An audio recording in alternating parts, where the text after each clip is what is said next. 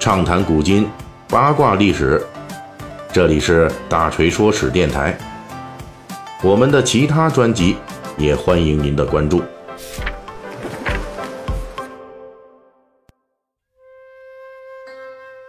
上一回的《三国演义》细节解密，咱们结束了对汉末刘氏宗亲三墓的最后一位益州牧刘焉的讲述。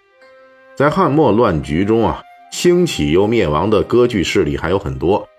本期大锤，咱们就跟大家聊一聊，在之前的刘焉章回中曾经出现过的重要人物，同时也是汉末诸侯割据中一个不那么起眼的诸侯——割据汉中的汉宁太守张鲁。咱们之前在刘焉的章回中提到过，刘焉在成功镇压掉益州本土豪强贾龙等人的武装反抗之后，派遣其部下。都邑司马张鲁和别部司马张绣带兵进攻汉中，杀掉了朝廷原配的汉中太守苏固。随后，张鲁又火并掉了张修，逐步摆脱了刘焉、刘璋的下属地位，成为盘踞汉中的一个割据势力。他这顶汉宁太守的帽子，是曹操挟天子以令诸侯之后，无论是当时掌握东汉朝廷实权的曹操，还是被架空的汉献帝。都对这个盘踞汉中的张鲁鞭长莫及，因此送了他一顶汉宁太守的帽子，算是对张鲁入侵并占据汉中的一个官方承认。张鲁在汉中的统治时间很长，从刘焉公元一百九十二年开始派遣张鲁等人攻略汉中，到公元二百一十五年曹操带兵进攻汉中，张鲁投降，前后大约二十多年。算是汉末军阀割据的时间比较长的。关于张鲁控制汉中之后的举动，史书记载还是比较充分的。比如他搞政教合一的统治，把五斗米道与自身统治结合起来，以及后来与益州刘璋之间的相互多年的征战，到接纳逃难而来的马超，再到投降曹操等等，这些正史内容也大部分被古典小说《三国演义》完整呈现。而关于张鲁是如何成为汉中之主的正史记录的资料，那就比较少了。因此，《三国演义》直到中段时，才在马超兵败潼关之后，让张鲁正式出场。这时候的张鲁已经是汉宁太守了。一般关于张鲁的起家论述，就是他的爷爷张陵在四川传播道教，张陵死后，他儿子也就是张鲁的爹张衡继续传播。并发扬壮大了四川当地的五斗米道，而张鲁就是五斗米道的第三代头目。至于张鲁是怎么成为刘焉帐下的都邑司马，正史有一段非常少儿不宜的暗示性材料，大致内容是说，张鲁他妈也就是张衡的老婆，长得年轻漂亮，也跟张衡一样通晓鬼神之术，并经常出入刘焉府邸，并在张鲁他妈的。对不起啊，不是骂人啊，我说的是张鲁他母亲斡旋之下，张鲁成功的拜入了刘焉门下，成为其手下，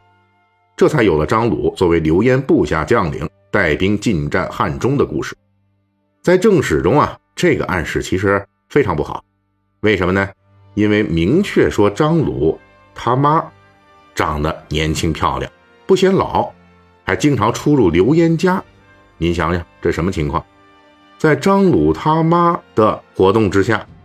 刘焉对张鲁非常信任，并给予了提拔。因此呢，从这些正史提供的暗示中，不难推测，张鲁之所以能够得到刘焉的力捧，估计啊，张鲁的老妈跟刘焉达成了某些少儿不宜的交易。但是呢，随着张鲁羽翼丰满，在汉中打死同行的张修之后，张鲁基本算是脱离了刘焉势力。这里边就出现了一个疑问：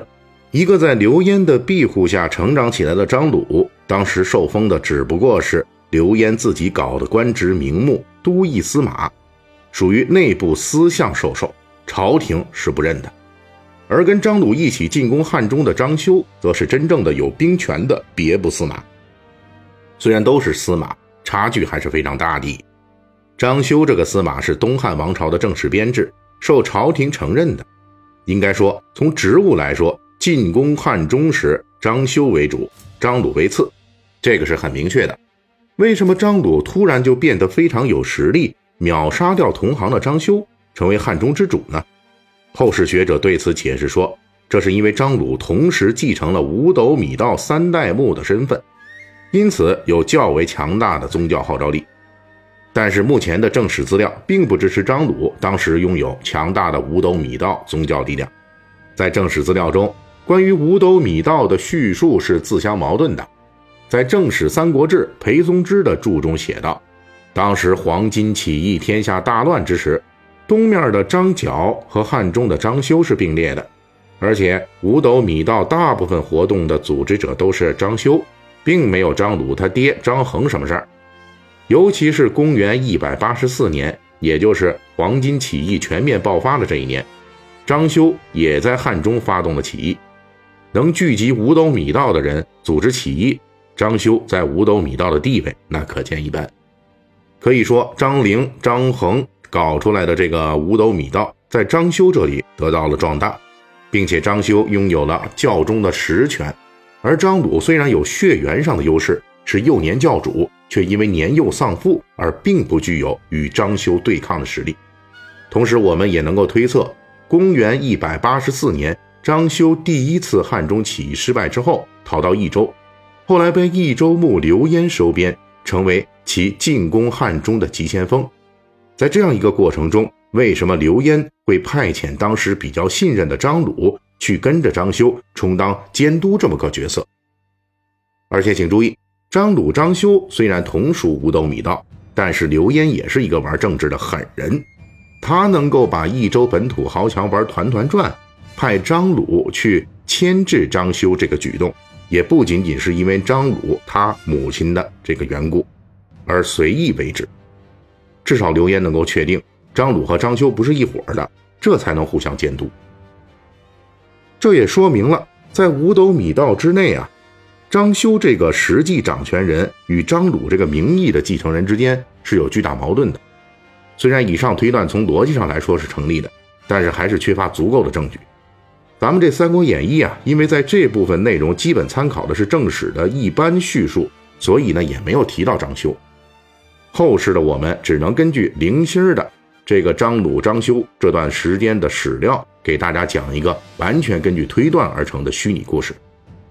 五斗米道创立之后，初代目张陵和二代目张衡相继死亡。这初代目、二代目是什么意思啊？就是第一代领导人和第二代领导人。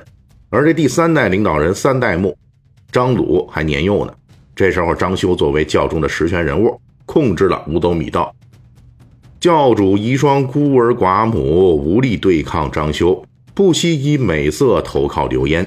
等到三代目张鲁长大成人之后，终于获得了教内名正言顺的继承权。这时候在汉中攻略战中突袭杀死张修，夺回了五斗米道的控制权。事后又在教内抹掉了张修所有的活动痕迹。本期大锤就跟您聊到这儿，